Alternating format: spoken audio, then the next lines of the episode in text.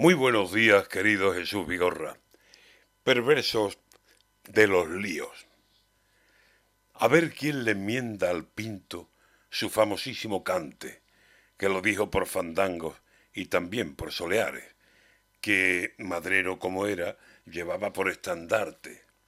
Toito te lo consiento, menos faltarle a mi mare, que una mare no se encuentra y a ti te encontré en la calle.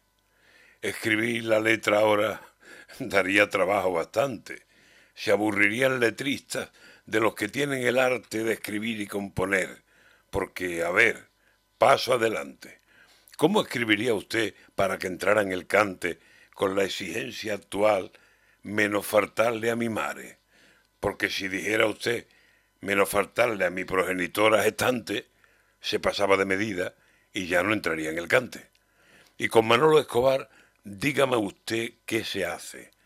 Cantaría el madrecita, ya sabe, María del Carmen, tal cual Irene Montero dice que hay que pronunciarse, o sea, progenitorita gestante que por más señas te llamas de nombre María del Carmen, y por seguir llegaremos incluso a bodas de sangre, que la obra empieza así, entra el hijo y dice, madre, tiene ahora que cambiar esa forma de llamarle y decirle sin dudarlo progenitora gestante.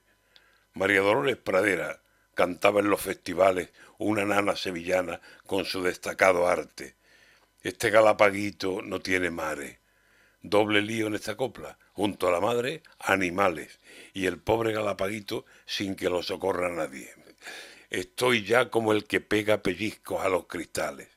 Y temo que cualquier día cansado de chuminales y preguntándose cómo llega un país a esta fase, alguien harto de estas coles y sin poder aguantarse, de más de tres y de cuatro, se acuerde de sus estantes.